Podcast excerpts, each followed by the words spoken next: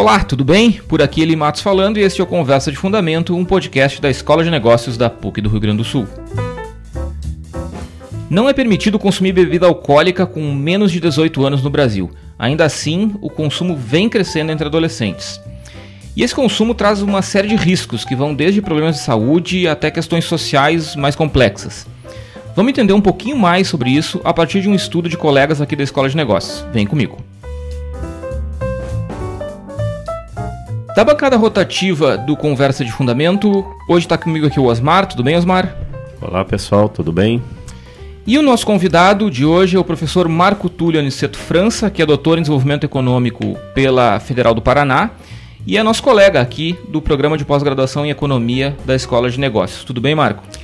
Tudo bem, Eli? Tudo bem, Osmar? Eu estava aqui dando uma vasculhada na internet e achei um estudo que foi divulgado pelo CISA, Centro de Informações sobre Saúde e Álcool, uh, que indica que entre 2010 e 2016 o consumo de bebida alcoólica caiu em 11% no país.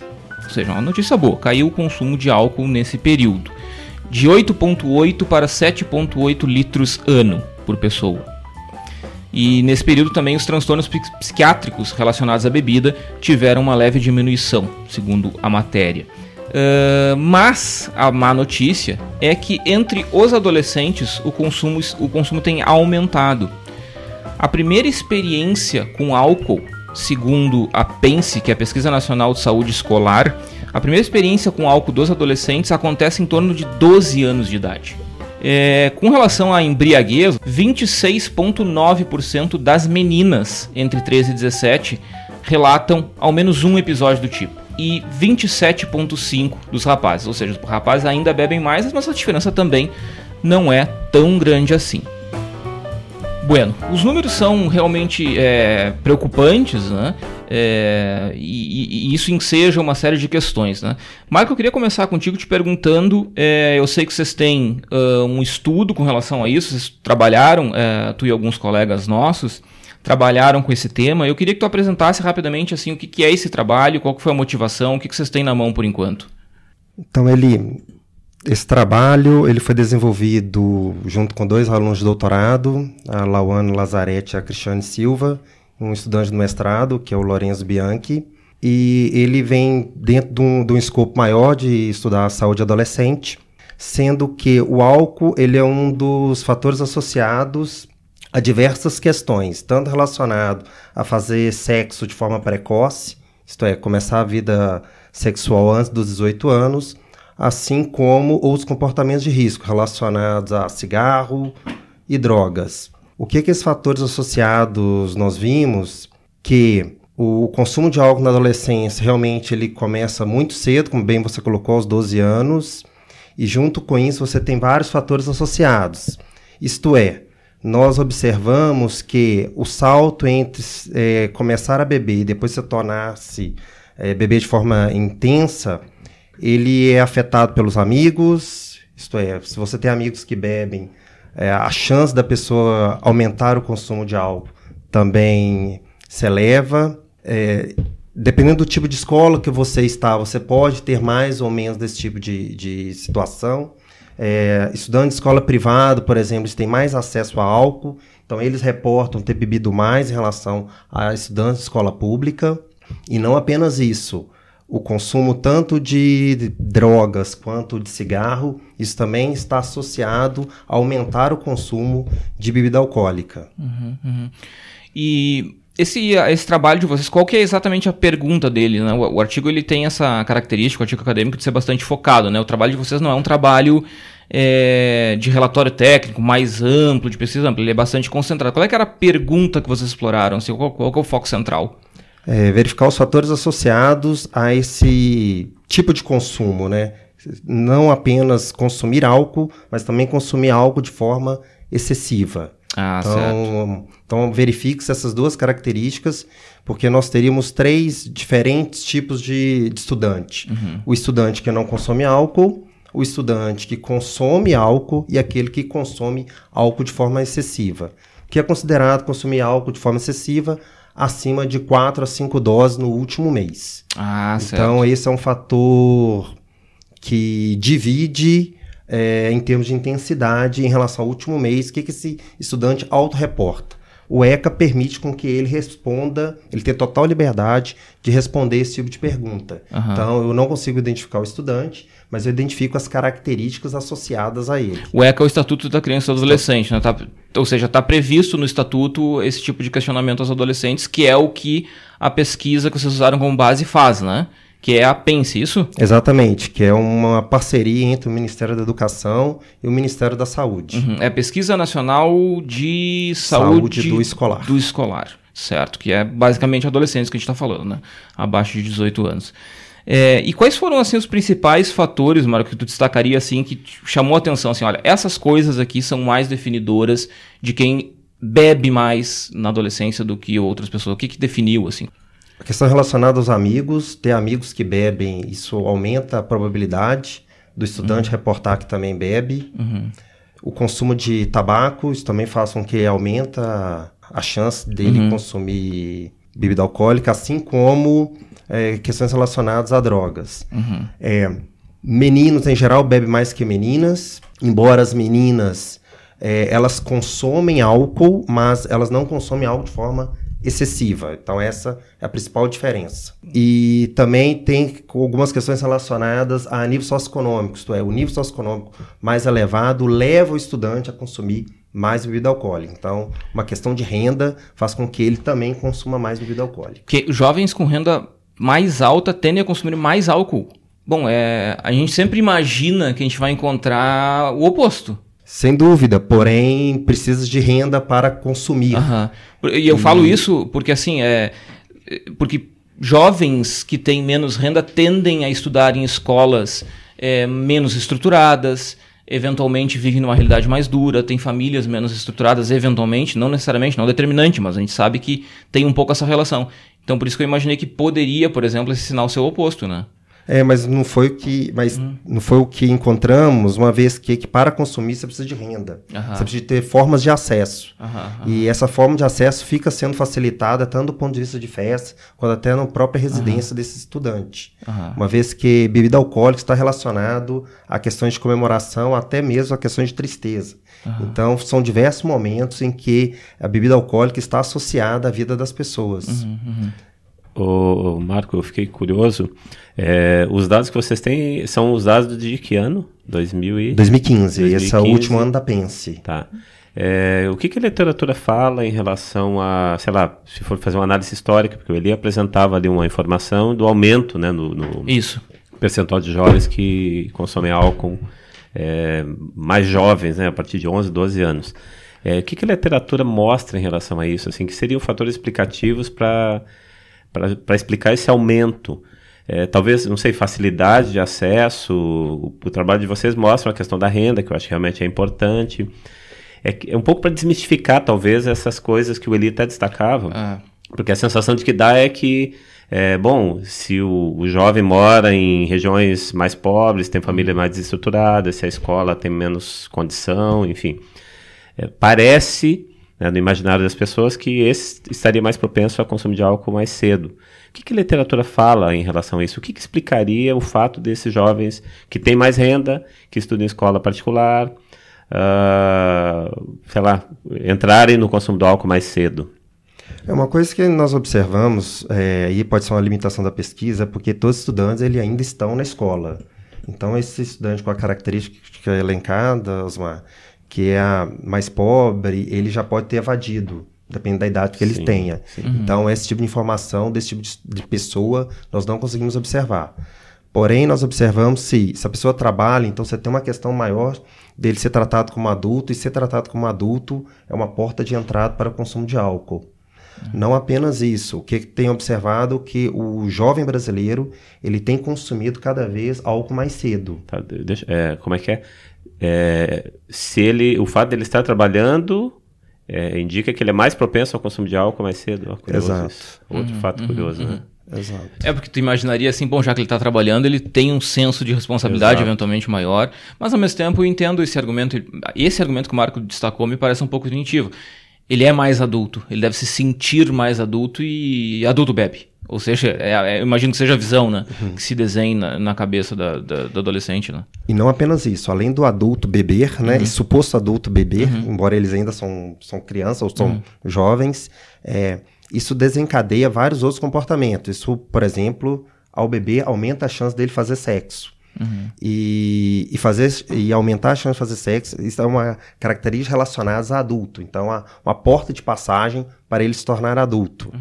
É, e não apenas isso. Então, você tem uma questão relacionada a esse jovem ficar cada vez é, começar a sua tanto a vida sexual quanto questões relacionadas a, a cigarro e, e, álcool antes, temos que lembrar também todas as consequências relacionadas, que é atrapalha o julgamento desse jovem quando eu diante de um relacionamento de início do relacionamento aumenta a probabilidade de ocorrer problemas relacionados à violência, tanto violência interpessoais quanto violência contra o companheiro ou a companheira. Uhum. É, isso seria um problema é, relacionado ao consumo de álcool.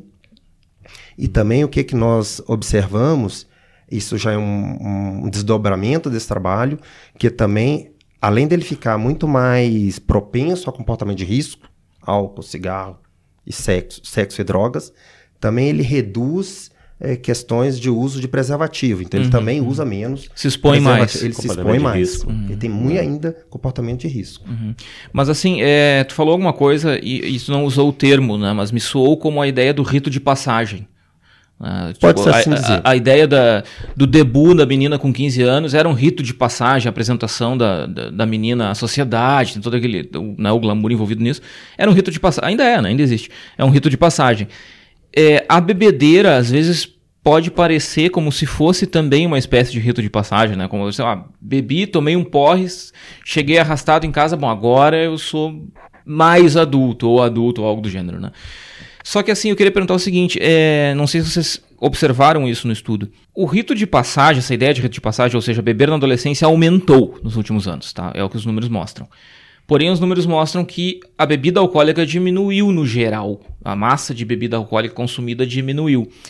Dá para dizer que esse rito de passagem se intensificou, ou seja, essa ideia de bebida na adolescência se intensificou e continua sendo aquela coisa que nós conhecemos na nossa infância, na nossa adolescência, que já faz algum tempo, mas depois que eles ficam adultos, isso reverte? Então, eu não sei lhe dizer em qual período que isso está se revertendo. Uhum. Se haveria alguma, algum incentivo de alimentação saudável, comportamentos saudáveis, que aí teria sido uma, ocorreria essa reversão. A pergunta é muito boa. Uhum. O que tem se observado é que vários episódios têm se agravado justamente nesse período, nessa transição entre adolescência, entre infância, adolescência, adolescência, vida adulta, que é é, sexo mais cedo, álcool, drogas, uhum. é, aumentou o número de. A taxa de fertilidade nessa faixa uhum. etária também é maior, uhum. enquanto se observa nas outras faixas etárias queda de fertilidade. Então você tem um comportamento distinto do, do jovem brasileiro, que, que em algum momento na vida adulta, ou pode estar havendo essa reversão, ou senão isso vai ser carregado para a vida adulta depois. Então é um, é um, é um é uma pergunta que, que fica no ar. Sim. Nós tivemos na semana passada o episódio com a Disa Gonzaga, que é diretora institucional do Detran e, e fundadora do Vida Urgente, e nós comentávamos sobre a intensidade da relação entre álcool e bebida, e uma das coisas que surgiu na conversa foi que hoje nós temos muito mais clara a percepção de que beber e dirigir é uma coisa ruim, é negativo, pega mal, ver alguém bêbado dirigindo pega mal. É, não é mais aquela coisa de, de valentão, do cara se mostrar. Né? Ou seja, hoje a pessoa está muito mais disposta a esconder que ela bebeu e dirigiu do que o contrário. Que, e a gente está falando de não muito tempo atrás, né? na nossa adolescência, não faz, né? faz alguns poucos anos, não faz muitos anos. Muito é, poucos. Muitos poucos. É, mas mudou, né? É, mas ao mesmo tempo, pelos números que vocês trabalharam, o contato com o álcool não mudou. Eu sou do interior do estado, na cidade do interior. É, e lá era muito comum, assim, tu dar o um golinho de cerveja pra criança para ela ver como é amargo. É, ou seja, tem aquela coisa assim de, de, de, de, do experimentar, né? E hoje a gente, pelo menos, eu, eu tenho o, o, senso comum na minha cabeça, assim, que as pessoas têm mais noção que isso é muito nefasto, que isso é muito ruim, dar uma bebida alcoólica pra uma criança experimentar para ver como é amargo. Como é que tá, assim, como é que tu vê isso, assim? Tu acha que tá mudando também essa relação dos pais com as crianças e a despeito disso, os caras ainda estão, os adolescentes ainda estão bebendo mais. Famílias que têm um maior controle parental, né? Então ela vigia mais aquilo que seu, aquilo que o seu jovem está fazendo, isso colabora para a redução de comportamento de risco do consumo de álcool. Então, um papel familiar ele é importante nesse ponto de vista para tentar evitar comportamentos arriscados. Porém, nós, pelo menos com base nas pesquisas, não tem como dizer, talvez com a próxima pense isso fique mais claro, é que em que momento que poderia estar havendo essa reversão. Uhum. Porque você teve um endurecimento das leis, é, houve também um pouco de facilidade, mas no interior isso pode ser muito diferente ainda. Uhum. A questão do álcool, ele, ele é encarada de forma diferente que muitas vezes aqui na capital. Uhum. Até pela pou, pouca quantidade de diversão que, que tenha no interior, pode levar um dos melhores programas é beber com os amigos, ao invés de outros tipos de comportamento. Claro. O que, é que nós observamos? Que até, inclusive, dependendo do tipo de esportes, pode te levar mais ou menos ao consumo de álcool. Se você tem é, esportes coletivos, você é mais levado ao consumo de álcool do que esportes individuais. Então, o famoso é, futebol no final de semana. Futebol no final de semana, isso levaria uhum. ao consumo de álcool. Claro, claro. É, eu vou, vou voltar na, na conversa. Eu perguntei em relação à literatura. É, eu não tenho nenhuma base científica para dizer isso que eu vou dizer. Mas o, parece que os dados mostram que teve um aumento do consumo de álcool por jovens. É um, não sei se é uma tendência, mas parece que isso é, isso é verdade. E a discussão que, que se faz em relação à geração atual fala muito de ansiedade, de imediatismo, esse excesso de informações que eles têm acabam criando uma é, uma certa angústia meio que constante, a dificuldade de lidar com situações de pressão e etc. Eu me pergunto, mas aí é especulação pura, é, até que ponto isso tem a ver com esse fato? Porque o fato é esse. É, teve um aumento percentual no número de jovens que consomem álcool tão cedo assim. É, vocês têm alguma informação, alguma pista sobre isso? Alguma literatura que fale sobre isso? Pessoas angustiadas que sofrem bullying, isso tudo aumenta seus comportamentos de risco e logo aumenta consumo de bebida alcoólica, consumo de tabaco. Uhum. Isso aí a literatura mostra. Então, a, o cenário para, para, essa, para essa juventude, justamente de maior ansiedade é que, sim, eles vão aumentar o consumo de, de álcool e tabaco. Mas será que é, não necessariamente a ideia da, da, tristeza individual, de um quadro de, mais depressivo, é, ou um problema familiar, ou algo do gênero, mas será que a própria realidade que nós vivemos mais dura nos últimos tempos, nos últimos, sei lá, 3, 4 anos de crise, de polarização, de conflito político, nós vivemos hoje uma, uma, um período mais tenso. Vocês acham que isso pode estar influenciando também? Olha, eu, eu vou, aí de novo a especulação. É, eu não sei se a gente tem elementos para fazer esse tipo de afirmação. Eu acho que se a gente estiver pensando é, nesse aumento de ansiedade que às vezes está associado até, sei lá, a carreira do, do, do jovem, é, eu acho que faz sentido. Porque parece que a pesquisa mostra ali que o, o fato do cara estar empregado também aumenta a chance dele consumir álcool mais cedo. E a gente que é professor, a gente sabe que os guris de 16, guris e gurias, obviamente, de 16, 17 anos que estão chegando da universidade, eles têm um, um, nível de ansiedade em relação à vida profissional que é um negócio inacreditável, assim. Uhum. Coisa que eu imagino que a gente não tinha. O guri com 17 anos, 18 anos, e eu já passei por isso muitas vezes, porque eu dou aula para pro, os alunos nos primeiros períodos. É, eles estão em crise profissional no primeiro semestre da faculdade porque algum amigo dele ganhou lá seu 200 mil reais em um ano trabalhando no mercado financeiro e ele não ganhou isso. Uhum. Eu fico me perguntando, é, bom, supostamente o cara que está no mercado de trabalho deveria ser mais ponderado, como disse o Eli. Uhum.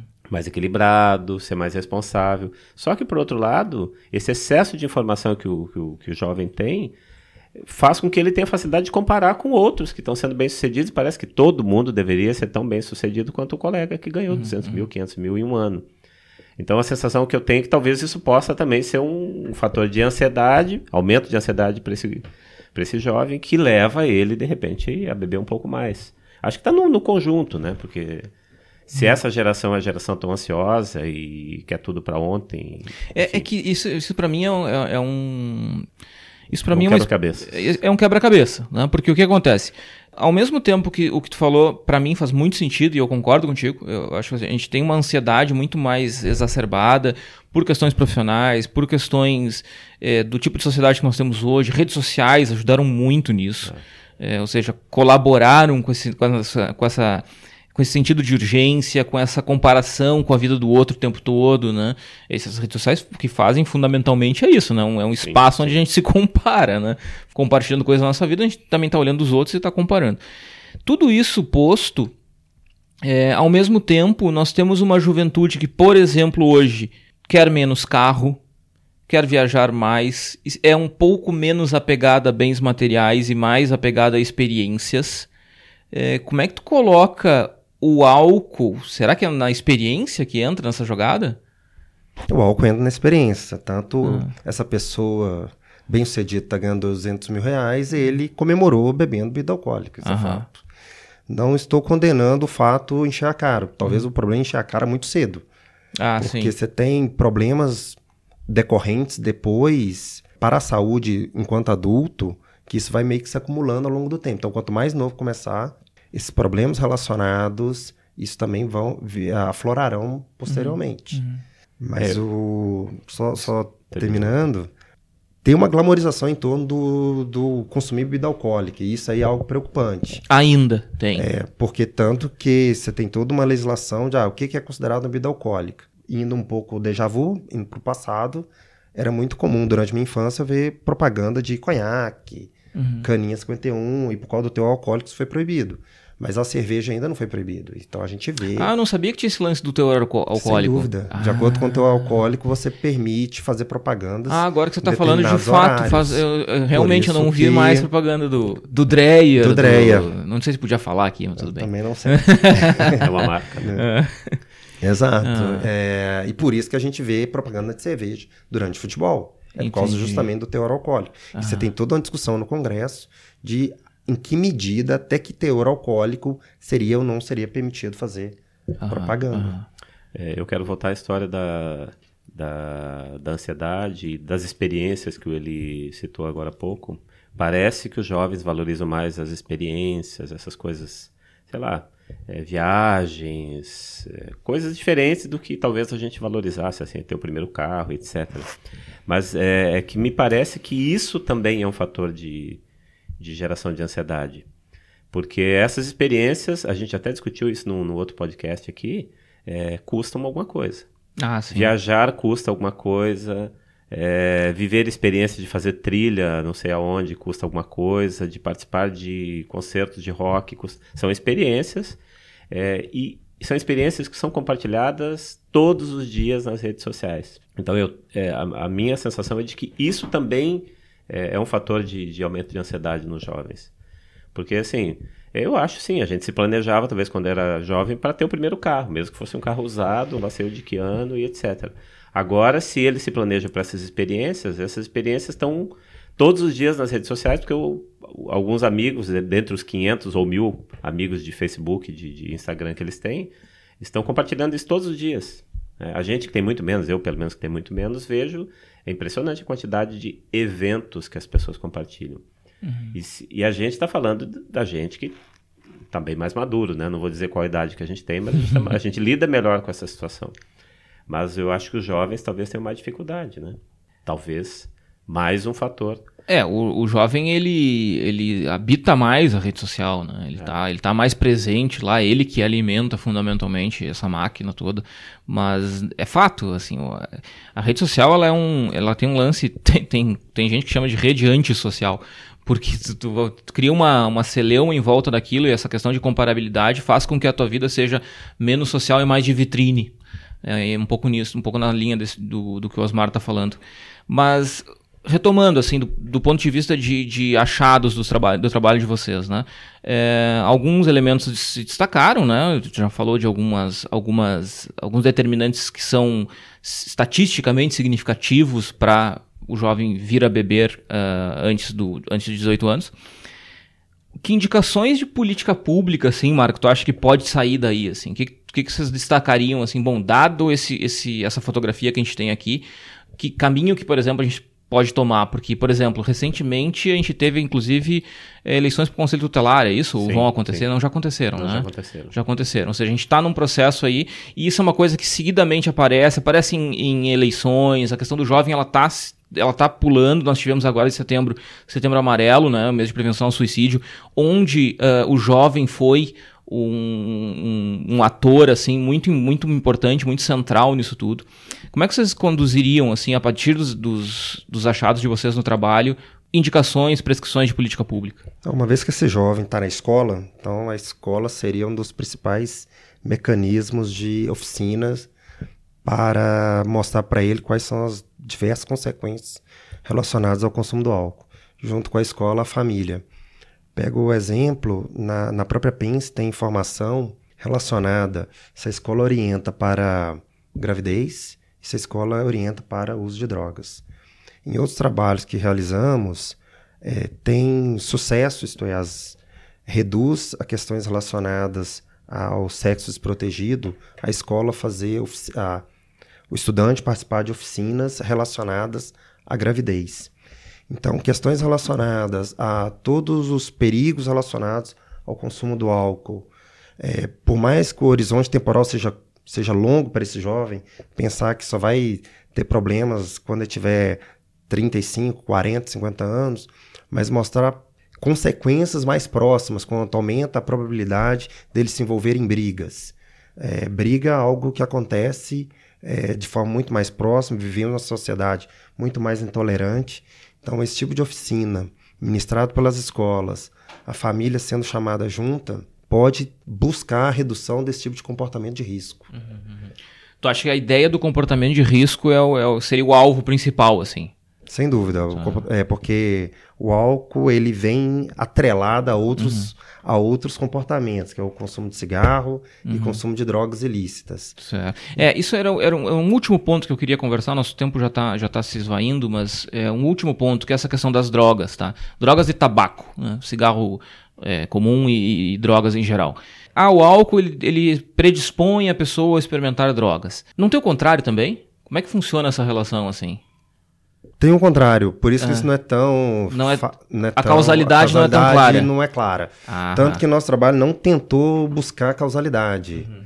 Nós tentamos verificar primeiramente fatores associados, para depois um passo adicional seria tentar buscar alguma causalidade. É. Nós ainda não pretendemos ainda buscar causalidade. Certo. Porque cigarro... É dificuldade. Claro, técnico inclusive, né? Uhum. É a questão do, do, cigarro é outra questão muito parecida com, com o álcool, porque também acontece esse fenômeno. Né? O jovem vai lá, faz um grau na festa, aparece com um cigarrinho, aquele cigarrinho de canela, né? Sim. É aquele negócio de menta, de menta não sei o quê. Mas dali a pouco esse troço passa e, e, e o número de fumantes é, ele tem reduzido ao longo dos anos é, as campanhas com relação ao cigarro e todo o engajamento da sociedade para que as pessoas deixem de fumar funcionou nos últimos anos, então a gente teve uma redução grande, mas ainda se fuma muito. No Rio Grande do Sul se fuma muito.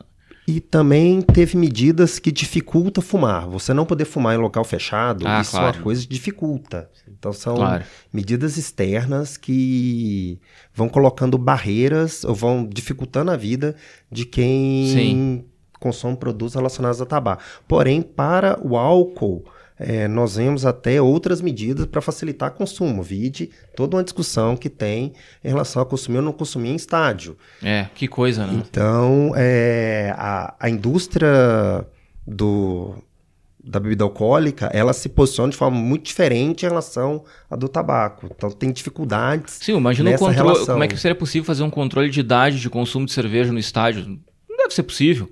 O cara que passa lá vendendo no, no, no isopor e tal.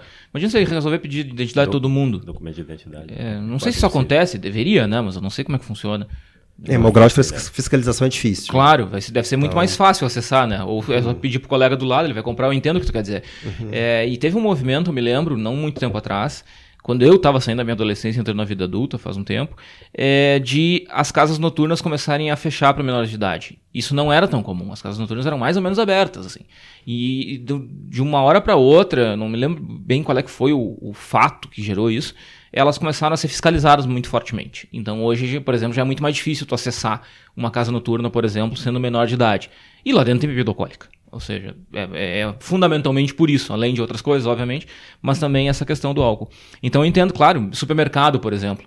É, eu nunca vi alguém pedir identidade no supermercado. Assim, claro, se uma criança, visivelmente uma criança aparecer com uma cerveja, obviamente isso vai acontecer.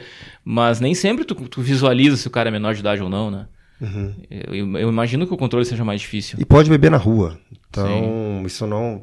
Ele pode consumir por outras pessoas que vão ao mercado, compra para ele, ele, claro. ele consome na rua. Isso é. No Brasil não é proibido você consumir bebida alcoólica na rua. Uhum. Tem locais que até colocam uma certa proibição, Sim. mas isso é muito mais uma perspectiva local do que estadual ou nacional. Mas dito tudo isso, então, na tua percepção, o lance é a educação, o lance é educacional e não do ponto de vista de restrição ao acesso à bebida. É uma coisa, acho que vai juntando a outra. É, a restrição tem que ocorrer, mas você tem que correr de tal ponto que seja crível a medida. Ah, é, então, quem que eu vou punir? Vou punir quem vende? Vou punir quem consome? É, quem que eu vou punir? Eu hum. não sei se é uma questão de conselho tutelar, se é uma questão de polícia. A, a melhor medida para tentar desestimular seria via educação.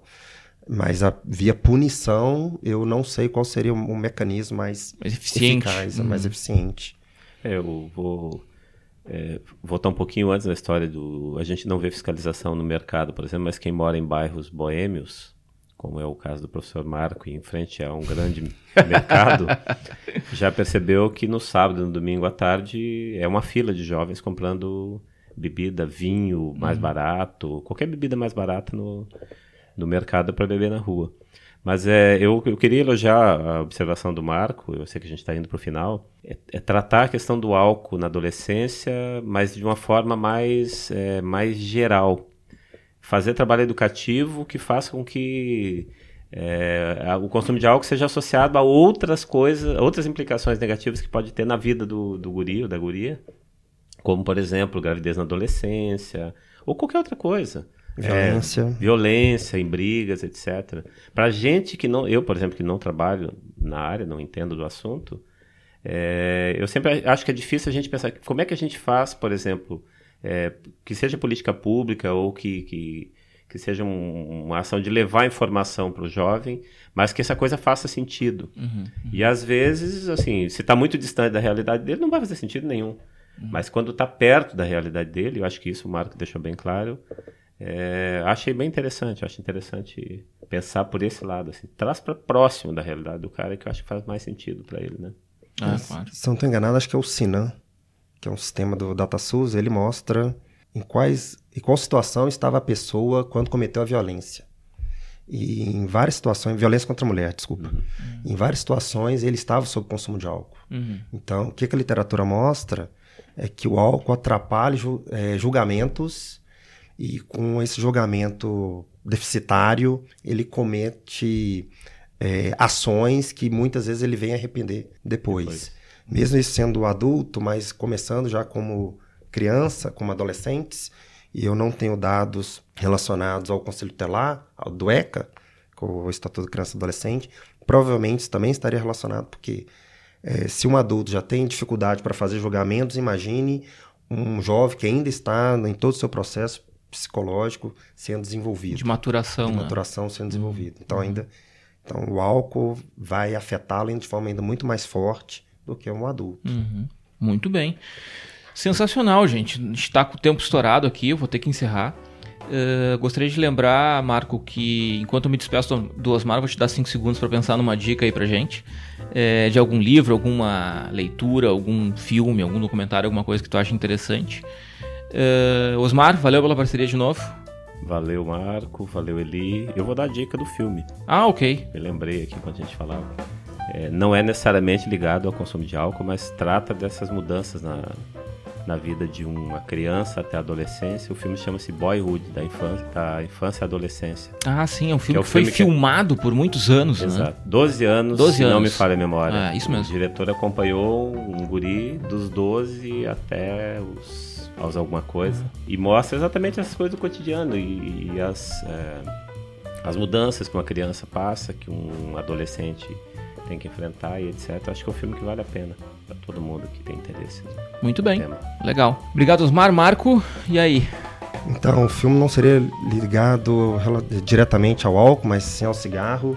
seria Obrigado por Fumar, que mostra toda como a indústria do cigarro funciona do, do ponto de vista de lobbies. Claro. E isso pode nos dar uma ideia de como a indústria do, do álcool funciona do ponto de vista de lobbies. Não deve ser muito diferente. Né? Não deve ser muito diferente, justamente para manter de forma de, diferentes formas a sua atuação nesse mercado. Claro. Uma vez que o cigarro e o álcool eles andam de mãos dadas. Sensacional. Marco, muito obrigado, valeu. Até uma próxima vez aí. Agradeço imensamente pela atenção e paciência. Ficamos por aqui com esse episódio do Conversa de Fundamento. Obrigado por nos acompanhar. Se quiser falar com a gente, escreve para conversadefundamento@pucrs.br. Até semana que vem. Um abraço.